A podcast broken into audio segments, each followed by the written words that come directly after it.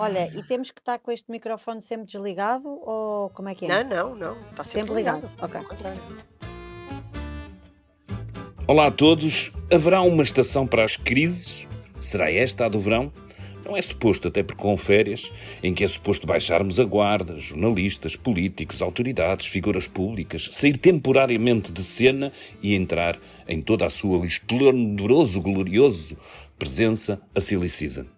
Mas não foi isso que aconteceu. Se calhar, em termos de aperitivos, uma semana de feriados e com muitas folgas e pontes acabou por servir para testar aeroportos, maternidades e nós fomos tendo um cheirinho deste país que raramente se organiza, planeia muito pouco e sazonalmente entra em crises. Para falar disso, estamos aqui reunidos na coligação negativa, ainda com Ana Sá Lopes em férias, mas com a presença fantástica da Rita Ferreira, editora do Sociedade do Público, da Mariana Adam e ali nos bastidores da Aline Flor. Olá a todas, vamos então falar desta de um tempo que julgávamos que estávamos já a entrar naquela linha descendente eh, para a silly season, que nós jornalistas, com a qual nós jornalistas temos normalmente uma relação de amor e ódio. Eh, amor porque epá, às vezes dá para descansar um bocadinho, ódio porque também dá para nos cansarmos muito à procura de assuntos, mas eu julgo Dá mais trabalho, é verdade. Mas julgo eu que, na perspectiva, de repente, percebemos que que vamos ter que fazer, eh, como não poderia deixar de ser, e a principal razão talvez foi eh, esta crise, entre aspas, da, da, das maternidades, das urgências obstétricas, da, nomeadamente na área de Lisboa. E a minha pergunta, se calhar, para a Rita, oh Rita, mesmo atendendo ou sobrevoando nós com, majestá com, com uma pose majestática por cima da atualidade, tu dirias que isto é mesmo um problema? Ou seja, há, há muitas pessoas em risco, há situações, nós sabemos que, na, que no princípio do alarme disto há um caso de, de, um bebê que pode ter morrido por, por falta de assistência, mas genericamente, olhando para as situações, há muitas razões de preocupação, para além daquelas que advêm, obviamente, de, de, de toda a gente se sentir um pouco mais insegura, toda a gente, nomeadamente os, os, futuros pais, se sentirem um pouco mais inseguros perante um sistema que parece não estar disponível para dar as respostas expectáveis? Eu acho que é sempre um problema, não é? Quando um serviço público não funciona, é um problema. E este é um problema que tem muitos anos. Não é um problema de- só de- de- do governo António Costa e de Marta Temido, é um problema que, ah, que é crónico agora no, no Serviço Nacional de Saúde, que afeta muito esta área dos cuidados de saúde materno-infantis, porque Hum, entre outras coisas, esta é uma área que, onde, onde os privados são muito concorrenciais e, e assumem de facto uma concorrência muito forte hum, ao SNS, por isso, daí a, no- a nossa manchete de hoje, ah, que é surpreendente, porque neste momento, hum, se calhar se perguntarmos a qualquer Lisboeta, ah, onde é que nascem mais crianças em Lisboa? Todos vão dizer na maternidade Alfredo da Costa ou no Santa Maria, mas não. O Hospital da Luz de Lisboa fez mais partes do que o Santa Maria e a maternidade Alfredo da Costa. Um, a CUF Descobertas fez mais partes do que Alfredo da Costa e o Santa Maria. Vale a pena dizer, desculpa só Rita, a nossa manchete é os hospitais privados fizeram quase 30% dos partos em Lisboa e Valtejo, estamos a gravar à terça-feira. Sim, sendo que, uh, atenção, 30% e nós fomos comparar, nós estamos a falar de três hospitais, três, portanto, CUF, Luz Saúde, Lusíadas, sendo que os Lusíadas têm um em Lisboa e outro na Amadora, mais pequenino, comparando com 13. Os, os do SNS, com os quais Com nós 13. comparamos, são 13 e abrangem, portanto, fizemos toda hum, a região O de número é muito Lisboa, maior, sim, Lisboa e número é Val do muito Tejo. maior porque existem outras pequenas Portanto, clínicas e são outras... estes quatro, não, mas só, este, só estes quatro Pois. sítios, portanto, de três grupos privados, estão a fazer, fizeram em 2021 mais de 9.300 partos. Portanto, claro que as urgências da obstetrícia e Isso quer, ginecologia não se resumem a partos, como é óbvio, mas quem trabalha lá são obstetras. E, portanto, se os obstetras estão a fazer eh, trabalho noutro sítio, onde ganham mais, obviamente certo? eles não existem Sim. para eh, completar as escalas dos, dos hospitais públicos. E daí E uma das depois- razões desta crise, não é? É sempre essa razão. Aliás, eu recordo a razão que é em- sempre uma questão de falta de pessoal, que advém, digo eu, é. pela concorrência do privado e de uma má gestão, diria eu, porque há aqui qualquer coisa que a mim me faz uma enorme confusão, oh Rita, que é, a ministra, a ministra não sabia que isto ia acontecer? Os Sabia, hospitais que não sabia, informam. sabia. Ele, ela, Claro sabia. ela admitiu que sabia. Claro Que achava era era que os e E a, então foi preciso vir as crises para arranjar um plano de contingência e uma comissão de acompanhamento, que alguém dizia com acharam os alguma ironia que julgava que se chamava Ministério da Saúde. A comissão de Bom, para já, eu, acompanhamento. eu acho, eu vou, eu vou fazer aqui uma, uma defesa dessa os comissão anos. de acompanhamento, porque eu acho que o nome é muito infeliz, porque eu acho que esta é mesmo, é, é mesmo uma, uma equipa que vai trabalhar, porque isto é uma equipa feita, hum, para já é uma equipa encabeçada por um dos melhores profissionais na área da obstetrícia que Portugal tem, que é o Diogo Aires de Campos, eh, que foi diretor da obstetrícia do Hospital São João, eh, no Porto, onde fez uma revolução nos, nos cuidados obstétricos lá, agora está em Santa Maria, ah, quer dizer, é, é o presidente da Sociedade Perinatal Europeia e é um homem que trabalha e é um homem que faz coisas, sabe o que, que são as condições, trabalha num, num dos grandes hospitais públicos do país eh, e, e já está a fazer coisas. A verdade, não é? Que Ele, ele disse a Alexandra Campos na semana passada: Eu não quero que as grávidas andem ao Deus dará sem saber para onde é que vão. E a verdade é que desde o primeiro dia que aquilo começou, todos os dias essa informação existe. Se há alguma, se há alguma urgência que está fechada, se há alguma urgência que não está. Portanto, depois tem também, portanto, todos os outros são todos médicos, diretores de serviço, hum, de, de- de- que representam as várias regiões. Portanto, eu, eu acho que isto é um bocadinho mais do que essa comissão. Acho que desta vez eles tiveram foi o nome infeliz, porque eh, não me parece nada que seja ali só um grupo de pensadores. Não, eles vão agir. Aliás, ainda ontem fizeram uma reunião eh, de manhã com a Ministra da Saúde e à tarde com as ARS e já decidiram uma coisa importantíssima, que é fazer uma, uma recomendação, fazer uma lista a explicar às grávidas e às mulheres em que circunstâncias é que se devem dirigir a uma urgência obstétrica. Deixa-me então, eh, pe- pegando nisso, ainda bem que tu nos vais, vais sossegando por aí, mas, ó, Mariana, apesar de tudo, se calhar podia ter sido feito um bocadinho antes, não é? Se a ministra sabia se ia acontecer, era porque esta, esta incapacidade, que me parece a mim crónica, de reação.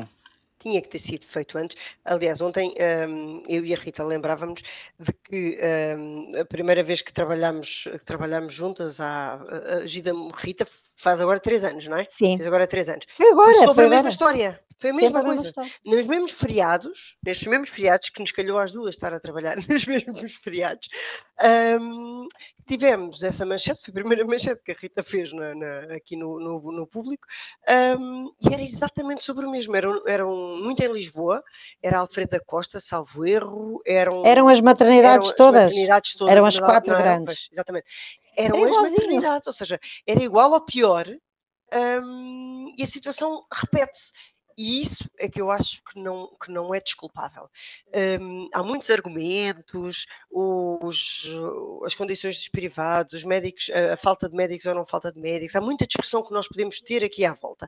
Agora, há uma coisa que não é desculpável e que depois, no fim das horas, hum, há pessoas, há bebês, há mães, há pais, há famílias a sofrer. É- isto era expectável. Ok? Era expectável e tinha que se ter feito alguma coisa. Não se podia esperar que houvesse um terefeiro, dois terefeiros, três terefeiros que viessem eh, salvar. eh, eh, isto não podia estar tão preso por. por, hum, Sim, Uhum. aliás, por arames, exatamente. na sequência disso, a ministra Marta Temido deu-nos uma entrevista no final de 2019. É verdade que três meses depois rebentou a pandemia, não é?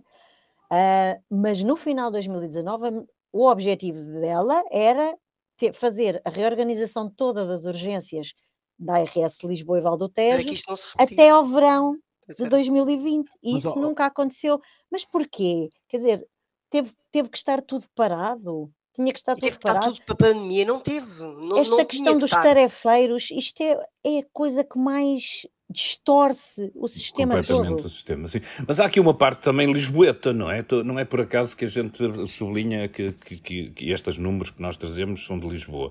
O resto do país teve uma grande reforma Não, mais ou menos. Das Espera aí, Braga, Braga também teve fechada, também teve fechado. Braga também está com Braga teve problemas. fechado. Sim, Não, não, eu não Braga, estou a dizer isso, está eu estou a dizer aqui nesta questão das maternidades Ah, das maternidades. Claro que isso sim, claro que sim, problemas isso têm. Sim, sim, sim, porque Eu, eu, como portuense, rimo muito e, pá, e como solidariamente como cidadão de Elvas, rimo muito quando as pessoas à volta da maternidade uh, Alfredo da Costa fizeram um cordão humano para defender aquele sítio onde tinham, de onde tinham saído tantos génios e tanta gente importante que se juntou naquilo, epá, recusando aquilo que parecia racional, que era concentrar meios, nomeadamente em questões de urgências, até porque pá, não faz, na, na maioria dos casos, não faz grande diferença uh, para uma grávida que entra em trabalho de parto ir para mais 20 minutos ao lado ou menos 20 minutos ao lado. Epá, há situações e situações, mas a mim pareceu-me também que se recusou com essa, com essa questão muito sentimental, que todos nós entendemos, se há alguém que entende ligação ao, ao seu torrão e à sua coisa, sou eu, mas apesar de tudo, Uh, pareceu-me que se perdeu aí racionalidade e, e, na altura houve um ministro Correio de Campos, suponho eu, que acabou por cair uh, por, por, pela sua luta por uma racionalidade em relação às maternidades, mas isso chocou contra a inteligência lisboeta e contra um status quo que parece que vai acabar agora, Rita. É por aí que se resolve, é também remodelando a forma como se presta assistência. Esta informação, epá, não se podem concentrar meios quando manifestamente não se conseguem resolver problemas estruturais como tu falas desses de, do, do, do, Não, dos, isso, dos isso era, isso era uma das, uma das questões eh, que estava em cima da mesa, que era essa reorganização eh, das urgências, ou seja, ter eh, menos urgências a funcionar ah, e haver uma hum, rotatividade, até se fosse preciso, de equipas ah, que estariam ora num sítio, ora noutro, hum, e, e- e que fossem geridas dessa maneira, porque na realidade, que que acontece aqui? Cada equipa de urgência, a ordem dos médicos determina quantas pessoas têm que estar numa equipa eh, das urgências. Neste caso, urgências obstétricas. E a ordem diz: tem que estar X médicos, X internos, X enfermeiros, não, não, não. pronto. E tem mesmo que estar essas pessoas, porque senão a escala não fica fechada e eles não podem funcionar com menos do que essas pessoas.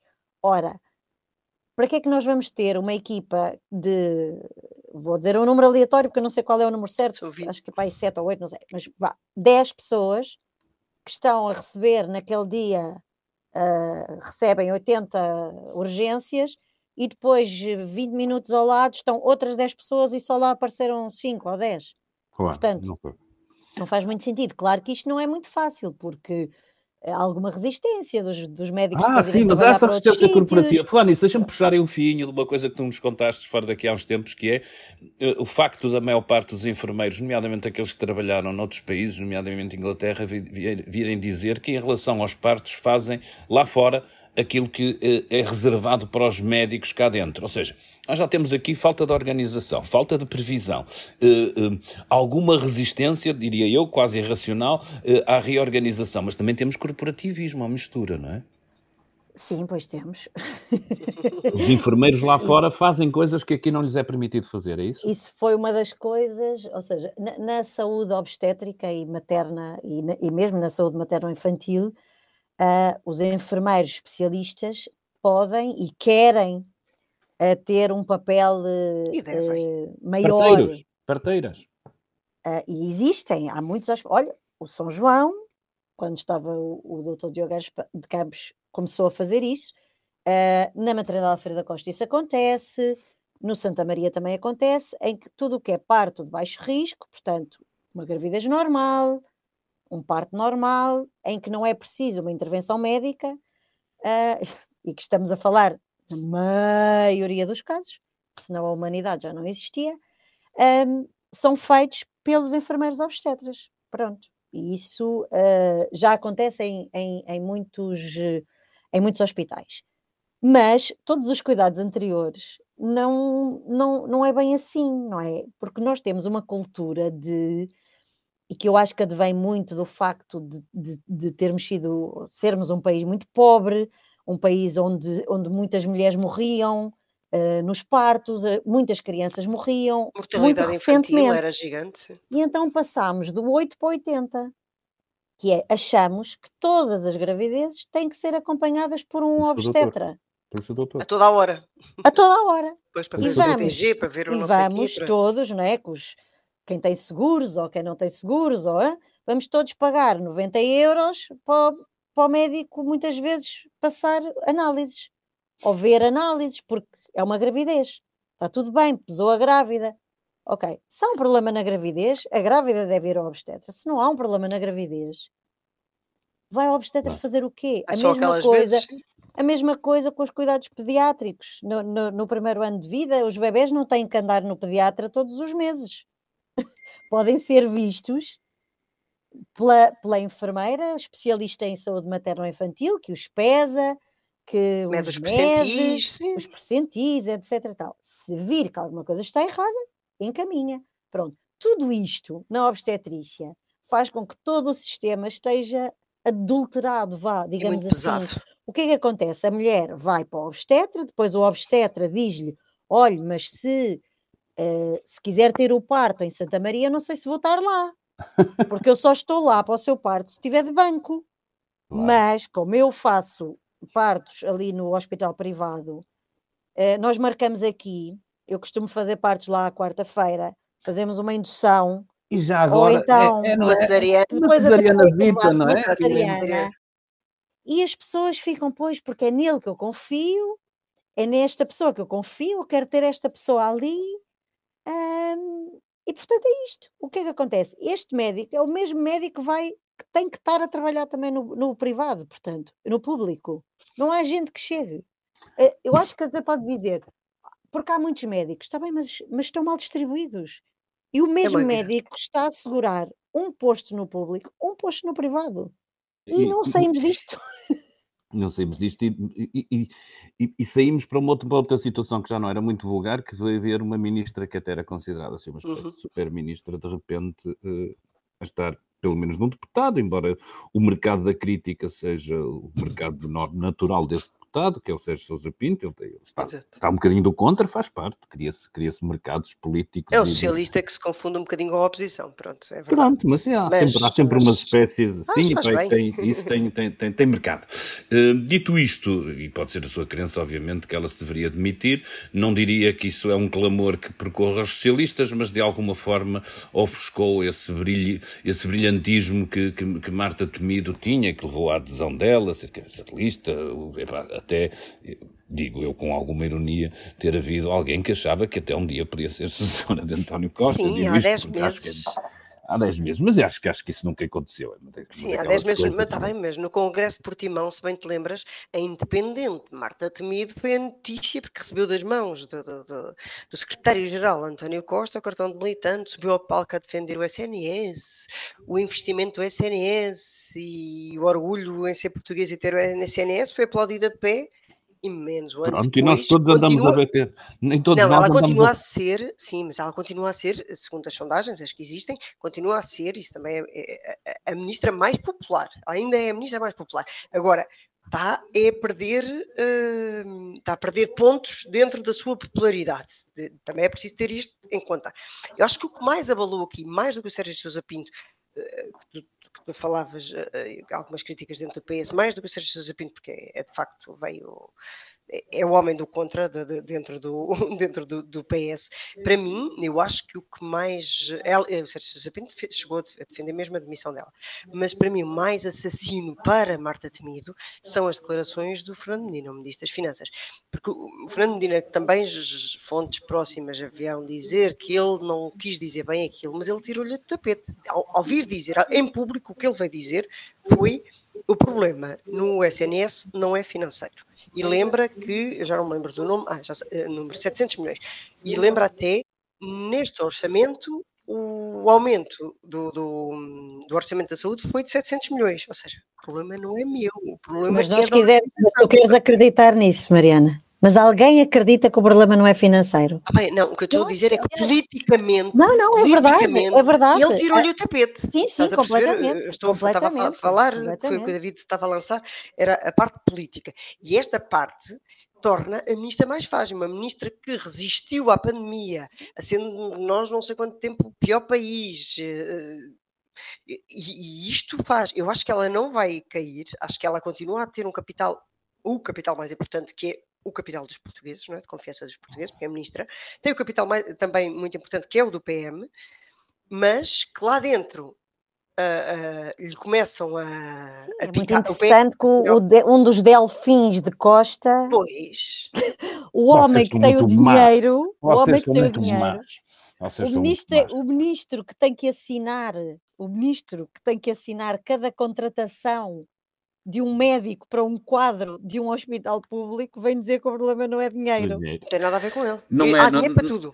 Não é de acreditar, eu, eu diria, não sei se, se o, se o afastamento de Costa muito empenhado, se calhar falaremos um dia destes, muito empenhado no- no- no- nos problemas europeus e todos nós queremos que ele também esteja, mas há, houve aqui de alguma forma, eu diria, algum afastamento que se vê, eu, quase que formularia essa ideia que começa a aparecer, que às vezes parece que temos um, um governo bicéfalo, olhando, por exemplo, para, para Mariana Vieira da Silva, mas que não tem este poder de aplacar, nem de ser ela eh, acolher os, os, os, os, os relâmpagos que vêm da opinião pública e da oposição. Acho que aqui Marta Temido funcionou um bocado como catavento de uma série de coisas e, pá, de repente Mas a Mariana a Vieira primeira- da Silva parece que ficou com as más notícias e o Costa em campanha com as boas notícias. Eu acho que isto anda assim um bocadinho meio. Anda um bocadinho, anda um bocadinho, Anda um um bocadinho bocadinho, assim. distribuído.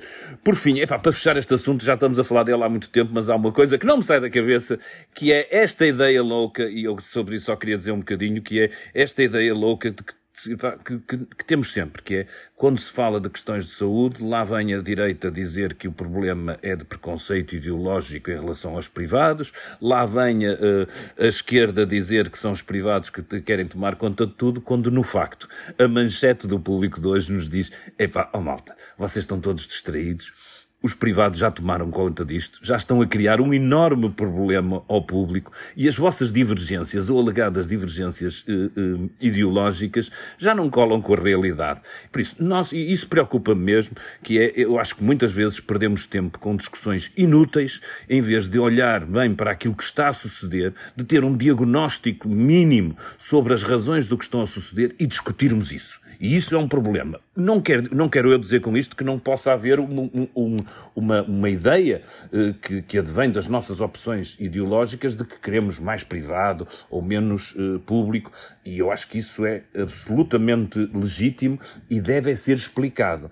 Basear tudo na ideia de que uns têm umas ideias fixas e outros têm umas ideias fixas, quando a própria realidade vai evoluindo, epá, borrifando-se para aquilo que eles dizem, é que eu acho que é uma lição que os políticos devem dizer. E a primeira pessoa a quem eu entregaria esta lição, para mim, é Luís Montenegro, porque aquilo que se espera, para mim, de um líder da oposição é que ele faça oposição, mas que a faça de uma forma categorizada. E a mim, devo-me dizer que me incomoda um bocadinho, depois de toda esta ausência, que as primeiras declarações mais fortes do líder da oposição sejam um bocadinho uma repetição. Nós podíamos estar a ouvir aquilo há três anos, sem nenhuma novidade, sem nenhuma proposta fixa, e isso preocupa-me, porque se é esta a ideia de contrastar com a oposição de, de, de Rui Rio, eu acho que é curta. Acho que é curta. Acho que, eu, que para aquilo que eu esperava de um novo líder é que viesse e dissesse assim, e temos aqui três propostas que pomos em cima da mesa já.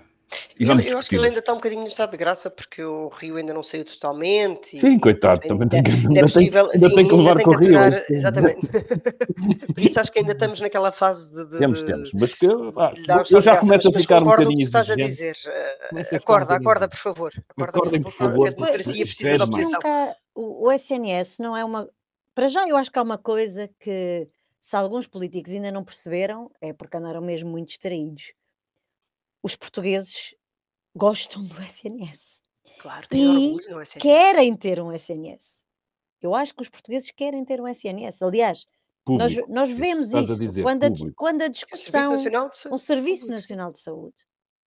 Até podem dizer mal, dizemos todos mal, isto é tudo horrível e não sei o quê, mas nós queremos que isto, que isto exista. E É é aquele como diz, clássico que nós ouvimos das avózinhas. Quando é, quando é urgente, vai tudo para o SNS, não é? pois, Claro, não verdade, tem isso é verdade. É o Agora- clássico, é verdade. agora- é digo que- mas ele tem que ser melhorado, não é? Tem que ser melhorado, Então, tem que mas haver. se- oh, oh, oh, Rita, mas é isso E que estás a e- dizer. e- Muito mais do que estar preocupado com a, com a- com a discussão ideológica, direita, esquerda, se o Não, próprio é PSD que quer ser ideológica existe. E é muito bem que existe, não tem David. nada contra ela existir. Agora, se o PSD, partido que O PSD tem que supostamente- decidir o que é que quer, de que lado Ora, está. Ora, É isso. Epá, é que nos diga claramente. E o PS também, de alguma forma, mas esse diz, diz mais. A única coisa que eu acho é que o PS disfarça O PS melhor. diz mais, mas depois faz outra coisa às É vezes, ou isso. deixa de fazer outra coisa, o que também. Mariana, é isso, é diz que quer, mas depois Pois, deixa que mas depois aconteça. deixa É que isso que eles defendem. Epá, são, eh, se quisermos até ir pregando a palavra eh, forte, são mais hipócritas. Pois é. Mas funciona melhor aquilo. Por mal dos nossos pecados. Mas fugindo rapidamente a isto e saindo do SNS, Nós hoje somos temos exclusivos de É um luxo termos a Rita para poder discutir isto, mas de facto não saímos aqui. Mas eh, e, eh, os nossos ouvintes esperam alguma variedade no tema. Mas eu vou continuar dentro das crises anunciadas, eh, só para fazermos um bocadinho a, a, a, a voo do azar, a voo de pássaro, fazermos um bocadinho uma. Esta ideia que a mim me parece, e é esta que eu, que eu defendo, que de facto nós, nós prevemos pouco, embora haja aqui diferenças. Eu estou, estou- estou-me a lembrar que, obviamente, somos um país que já voltou a falar da limpeza dos terrenos, mas não viu, ao contrário do que se viu na ressaca da- da- da- daqueles anos terríveis que tivemos de incêndios, não se viu grandes atitudes. Espero que estejam a acontecer, invisível aos nossos olhos, olhares de limpeza de terrenos e tudo isso. Sabemos que. Estás otimista? Eu? Eu? Não estou nada. Não estou. Espero que estejam a, mas espero que estejam a acontecer. É só desejar coisas boas para, o- para o mundo, mas eh, olhando para aquilo que é o que está a acontecer em toda a Europa, olhando para aquilo que são eh, as temperaturas e as previsões do que pode acontecer durante o verão, para, para o tipo de- de, de precipitação que fomos tendo, eu diria que há muitas razões para estarmos atentos e vigilantes e espero que, que isso esteja a acontecer. Hum, olhando ainda neste capítulo, de, de- de- digo isto obviamente com ironia e- e julgando que não aconteceu grande coisa e que só depois de começar a arder é que nos vamos preocupar. Olhando para os aeroportos, acho que saúdo de alguma forma uma atitude mais enérgica do Ministro, mas mais uma vez, nós sabemos que somos um país apostado no, no- no turismo, estamos à espera deles todos epá, e somos incapazes de acolher minimamente porque faltam gente do CEF, porque não há barraquinhas suficientes, porque epá, não O aeroporto consigo- não chega. porque o aeroporto não chega, e mais uma Sim, vez não planeamos, mais uma Mas vez não planeamos. Presidente da República todo contente outro dia a dizer que, que, que a guerra da Ucrânia ia ser boa para nós porque os turistas que iam para aquelas zonas vinham para cá. Mas pronto, mesmo. o Mas ninguém tirou chefe ilações Presidente disso. Não é? A República, é, depois não tiram ilações disso. pois não tirem eleições disso e não vai. Tipo, nós Eu- sabemos há anos que isto não tem capacidade. Há quantos anos é que nós andamos a falar de, de- de aeroportos em. Sei lá, já, já nem sei todas as. Não há. Mas podia fazer-se só um comboio, Beja-Lisboa. Pronto. É qualquer O aeroporto coisa. já está feito. A questão é, Quanto é que tempo demora um comboio rápido de Beja-Lisboa? não é só. Não é só o papel internacional, tem a ver com a, nossa economia, tem a ver com os nossos bolsos. Mas, ó Se é Mariana, o principal, se, se é dali que vem a nossa fatia de leão, ah, 15% do PIB é para que faz importância. por amor não de Deus, nem que seja só por isso, nem que seja só por interesse puro. Mas dito isto, há um outro problema que é interessante já agora, ouvindo a vossa opinião, que eu, que eu acho que se aproxima de de uma maneira, não sei se é tão visível ou se vai ser mais visível daqui a uns tempos no turismo, que é a questão da mão de obra. Eu também não sei como é que se. Eu, eu- eu falo de mim próprio, fui há uns tempos atrás a uma, ali uma coisa no Minho, gira, para, ao pé de um rio. Vá, vamos ali, temos uma esplanada que sabemos estar lá a funcionar. Chegamos lá, batemos a, com o nariz à porta. Porquê? O dono disse: Epá, já fiz tentativas por vários sítios, andamos há, há meses a tentar contratar pessoas, oferecemos 850 euros de, de ordenado. Epá, e Ah, é. é isso. e zero, não conseguimos. Chegamos a contratar duas pessoas e não conseguimos. Estás a falar com duas, que pronto, que vamos ter que conter, porque estás a falar, que já que nós já debatemos as duas, esta, ah, até em reuniões, ah, o assunto, e ferve. Ferve porque esses 850 euros, que já são um ordenado de porcaria, porque, por exemplo, se viveres em Lisboa, se viveres no Porto, o que tens que alugar para uma não, casa, isto era no ah, Minho. não dá para alugar. Isto Pronto, no Minho. mas, tá bem, mas, trabalhos mas em Lisboa e no. Porto é igual. hum, e não dá para alugar sequer uma casa. No Algarve não dá para alugar uma casa, é o mesmo problema com os professores, etc. Pronto. Hum, para além disso, eu também conheço pessoas que esses 850 euros são para tu entrares às 11 e saís às 3, depois estares a, a- levantar pratos e a lavar a louças, etc. E depois entrares outra vez às 7 e saís às 2 ou 3 da manhã. Ou seja, não, não são bem pagos. Não, são hotéis de 5 estrelas, muitas vezes, e, e- e- e sítios que recebem muito bem e que continuam a pagar vergonhosamente a salários de Achas que é 850 só euros não é mesmo- um ótimo salário. Não é um ótimo salário. No próprio caso, já agora um disclosure, não era nenhuma instalação de 5 estrelas, é só uma esplanada ao pé de um rio e por isso tem um horário normal, porque a partir da noite. Pronto, eu, eu, eu aceito essa tua, essa tua coisa, neste caso. Neste Olha, há um, caso, há um restaurante no Algarve, muito conhecido e muito bom, que anda à procura de dois empregados de mesa e um ajudante de cozinha há séculos e a dona está sempre a colocar no Instagram. não é? Sim, sim, quanto a é que paga? queixar-se. Ah, e ela e, e diz que paga mil euros, não diz se são brutos, só se são limpos, devem ser brutos. São. Ahm, são brutos, de certeza. E depois vêm sempre aquelas pessoas a dizer: Pois, ninguém quer trabalhar. E houve algumas pessoas que lhe responderam e disseram: Olha, eu não me importava nada, o problema é que eu, para trabalhar no Algarve, ah, nesta altura, vou pagar pelo menos 800 euros por uma casa. O que é que eu faço com o resto? É E o outro que dizia aqui. assim: para trabalhar na restauração, vou trabalhar para o Luxemburgo. Ganho 3 mil euros por mês ou 2.500 euros por Só preciso mês. falar inglês e é. Trabalhas 8 horas on the clock. É que o problema é que, ainda, é que há dois problemas: o, o- o valor do salário e o tipo de trabalho. É um trabalho, é um trabalho para o qual não são necessárias grandes qualificações. Portanto, estas pessoas podem ir trabalhar para outro sítio, para outro país. Se forem e trabalhar para a Espanha, sazonal, quanto é que eles ganham nesse. como é sazonal, até é mais fácil, É não é? É mais sazonal, fácil que, portanto. que, que- que vão ali um, O que é que querem fazer três no meses fundo, ali. no fundo, e, e traçando diagnóstico, continuamos a ter uma, uma indústria, neste caso, que não é têxtil, mas é do turismo, também começa por T, baseada em mão de obra barata e, e achamos que isso é sustentável. Mas, ó David, o que é que não- tu tens nos outros países da Europa? O que é que tu tens, não é? Os franceses, os franceses trabalham na restauração. Não.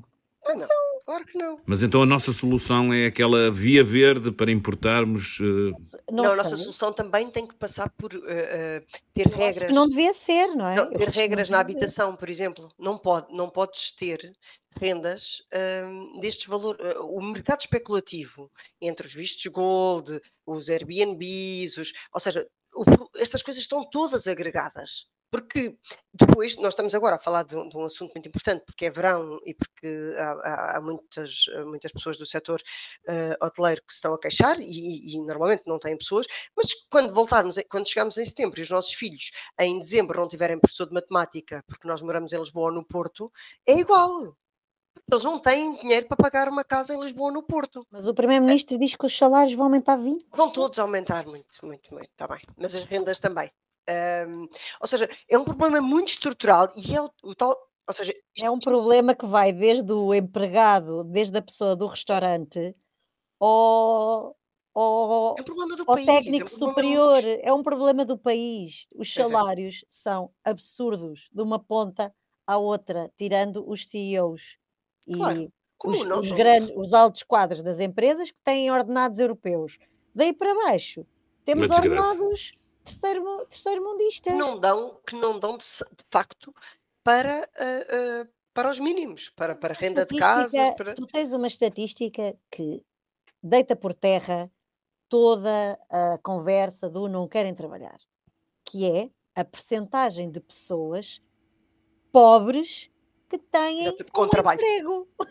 Não é só isso, oh, oh, Rita. é- eu, deixa-me sublinhar a tua até por uma coisa. Estamos com índices de desemprego muito baixos. Ou seja, não há por aí gente disponível. Quer dizer que as pessoas já estão a trabalhar, não vão, obviamente, trabalhar para um emprego que lhes paga mal e que acaba no final do verão. Vão investir pessoalmente naquilo. Eu, eu já fui empregado de balcão. Já fiz esse trabalho durante o verão. Epá, e devo-te dizer, já agora, Trabalho com todo duro. Trabalho duríssimo, é daqueles trabalhos que te deixa. Pá, quem, se trabalharmos a sério num sítio que tenha muita gente, tu entre as 12 horas e as duas e meia, tu não pensas. Tu ages perante tudo o que está à tua frente. E isso é, é, é muito desgastante. Muito depois é um trabalho. Eu acho genial que é, às vezes a conversa dos, dos hoteleiros e não sei o quê, como se fosse um trabalho. ah, associado tipo, àqueles, àqueles predicados do tempo, do bom tempo, das E diz, "Quanto planadas. É, não é? Mas é eles não estão verdade. sentados, não é? Vão, Não vão é? receber mensagens. Então, quer dizer, é- são as pessoas, as pessoas que eles estão a contratar que são as pessoas que vão lidar diretamente com os seus clientes, a quem eles pagam as misérias que pagam. Querem pagar uma miséria miserável a, a, a cara da empresa ao pé dos, com os clientes? Vamos ver o que é que acontece até ao verão. Acharia sempre dramático em termos de país. Como, que... como eu acho que o problema do país é um problema de gestores e não de trabalhadores muito ou colaboradores, Colaborador, de colaboração, não é um E problema sim, de eu acho que e é certo que a produtividade em Portugal é baixa, mas não acho que seja um problema ah, ah, apenas ou, ou essencialmente dos trabalhadores. Acho Não é, é gestão. Tem muito a ver com gestão. É tudo muito mal organizado, tudo muito mal pensado. Esta coisa, tu deste agora vários exemplos, não é? Ahm, esta até da saúde, se voltarmos atrás, ah, já sabemos, há três anos que falamos, há quatro, há cinco, há seis. ahm, a gestão, a antecipação é, deve-nos falhar. uma em falha nossa. Já o desenrasque e o improviso somos bons. Se calhar, não sei se uma coisa temos que pagar pela outra, mas esse é, é um facto. Hum, epá, para fecharmos um, um pequeno, um pequeno toque aqui hum, à Ucrânia, a ideia que me parece a mim importante de, de- de se lhe abrir o, o estatuto eh, de candidato à, à União Europeia, para o qual estranhamente, ou talvez não, o nosso primeiro-ministro aparece como um dos menos entusiasmados. Eh, há quem veja nisto questões de até estratégicas em relação ao país, ou seja, a União Europeia vai se virar mais para leste e deixar os desgraçados do Sul a seu tempo com os, à volta dos seus problemas. Eh, Há quem olhe para isto como. Ah, ele está a dizer uma coisa que é razoável, não se pode esperar uma entrada eh, rápida, mas eu julgo que não era isso que estava em cima da mesa. Eu, semana passada achei alguma graça e nós não tivemos a oportunidade de falar disto. Muita gente andou à volta de. Epá, mas como é que se vai convidar? eh, Como é que vai entrar na União Europeia? Não, não é disso que estamos a falar, claramente. Aquilo que estamos a falar é a União Europeia ter uma posição ainda política, com uma carga simbólica, que abre aqui, obviamente, um, um canal de entrada para a Ucrânia. Isso tem eh, implicações em outros países que têm candidaturas e que estão a, a marcar passo, mas nós vivemos um momento extraordinário. Eu volto a achar, e sublinhei, escrevi também de alguma forma, que não podemos estar a olhar para a candidatura da Ucrânia como olhávamos para os outros países que estavam um bocado empatados, porque o momento não é esse. O momento é de explicar ao lado lá, nomeadamente à Rússia, que estamos com eles. E por isso, eh, não deixou de soar estranho eh, António Costa ter vindo um bocadinho a arrepio, pelo menos temperando, moderando eh, palavras, obviamente, muito mais, eh, palavras que foram muito mais claras e muito mais enérgicas da parte eh, até da, da, da Presidente da Comissão, Ursula von der Leyen. Eh, a outra explicação que eu tenho, epá, embora arriscada, é que Costa continua de olhos postos numa possível carreira europeia e, como já há muito tempo faz, eh, sabe que para chegar lá é preciso ir fazendo determinadas coisas, às vezes que nem todos estão disponíveis para fazer, e eu recordo que ele foi, entre aspas, vamos pôr aspas nisto, um enviado especial em diversos momentos, nomeadamente a países como a Hungria, eh, em que ele apareceu ali a tentar negociações eh, complicadas, com problemas complicados. Acho que havia ali uma complicidade entre ele e Angela Merkel que, que levava a que Costa assumisse as despesas eh, que outros dirigentes não estavam disponíveis. E eu não sei se estas declarações dele também não têm a ver com aquilo que nós pá, gostaríamos que corresse bem esta questão da Ucrânia, mas que pode correr mal e ele ganha aqui uma espécie de algum capital eh, para, para daqui a uns tempos dizer "É, eu bem dizia, eu tinha razão em moderar as vossas expectativas.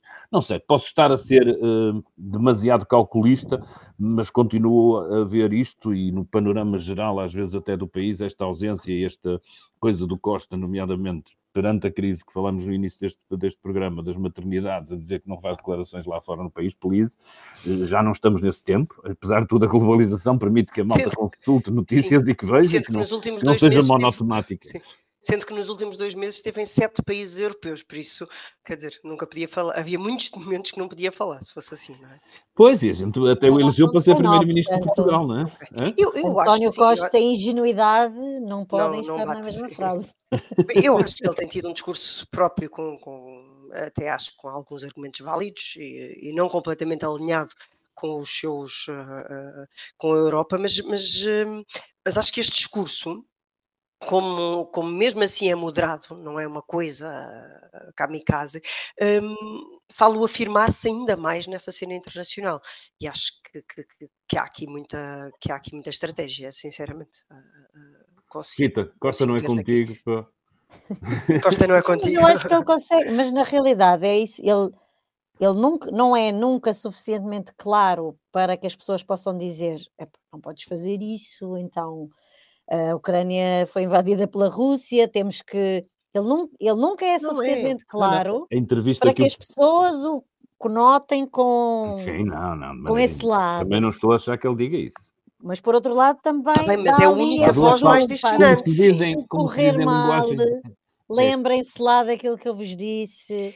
como se diz em linguagem popular, dá duas para bater, é de tal maneira que na entrevista que nos dá, Ursula von der Leyen faz interpretação, faz uma interpretação das palavras dele, enquadramento e tudo Mas, isso. mas É- percebe, mas é isso, mas ao menos está a falar dele. É, a Ursula eh, von der Leyen está numa entrevista a comentar o António Costa. Costa.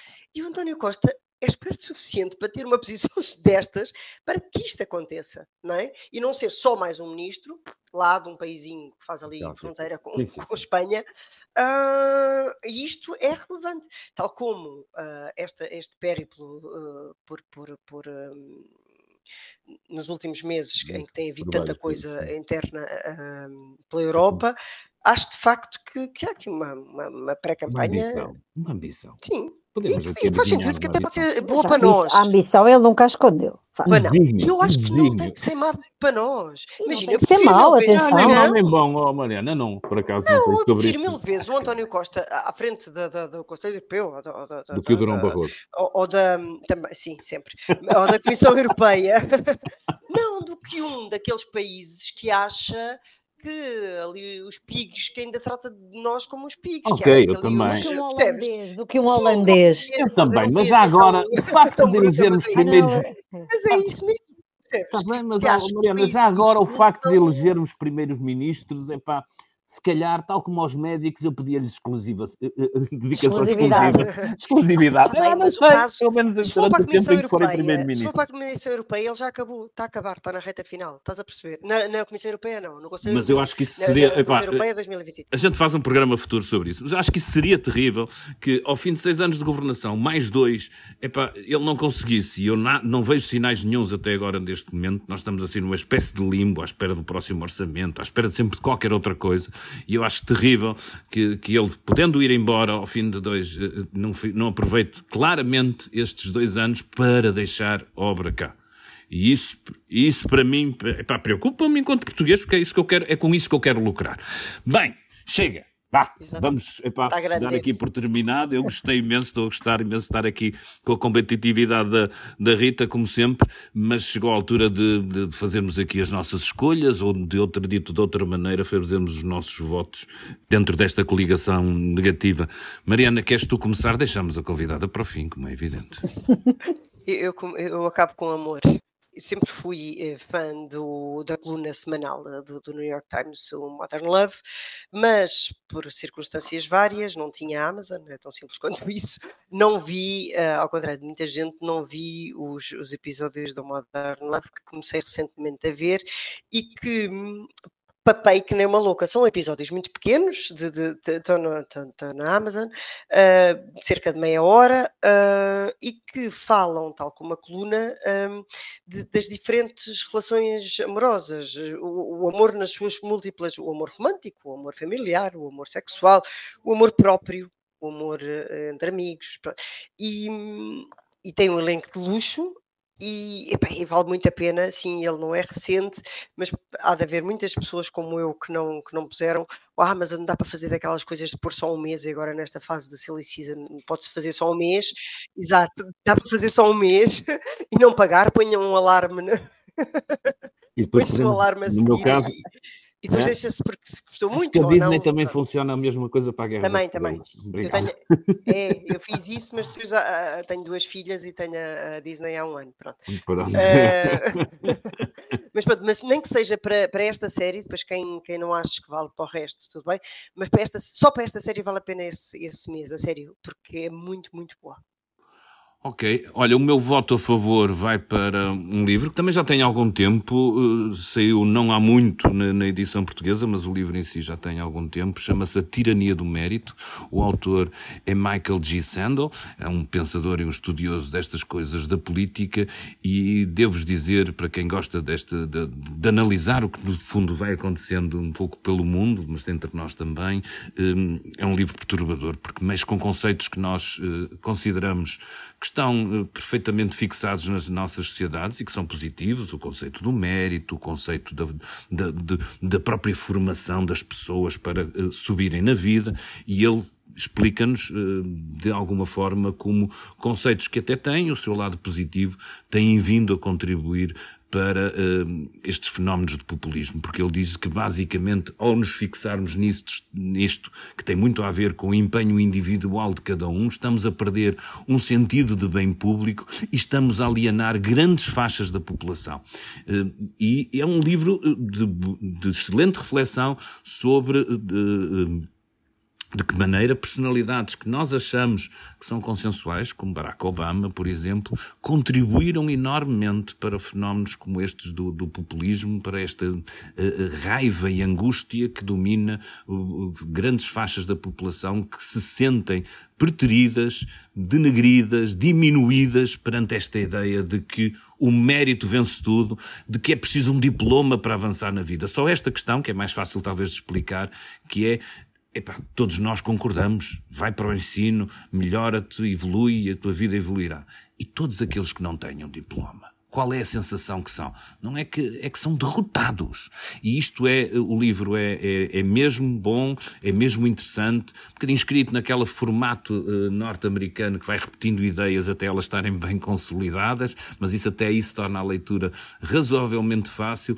Uh, aconselho, é um, um belo livro uh, para, para ler e para refletir sobre os tempos, uma boa pista para refletir sobre os tempos que vivemos e sobre algumas razões invisíveis, nomeadamente estas que é difícil de digerir e muitas vezes difícil de explicar como é que afinal coisas que nós achamos bastante positivas, como o mérito, como a aposta na formação, eh, são, acabam por ser elas próprias criadoras e geradoras de problemas maiores do que aqueles que procuram resolver.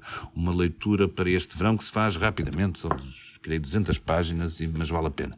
Rita Ferreira, por último, o teu e depois, voto. E depois é completas com a entrevista que ele nos deu que deu ao Pedro Rios, que é bem boa. É muito boa.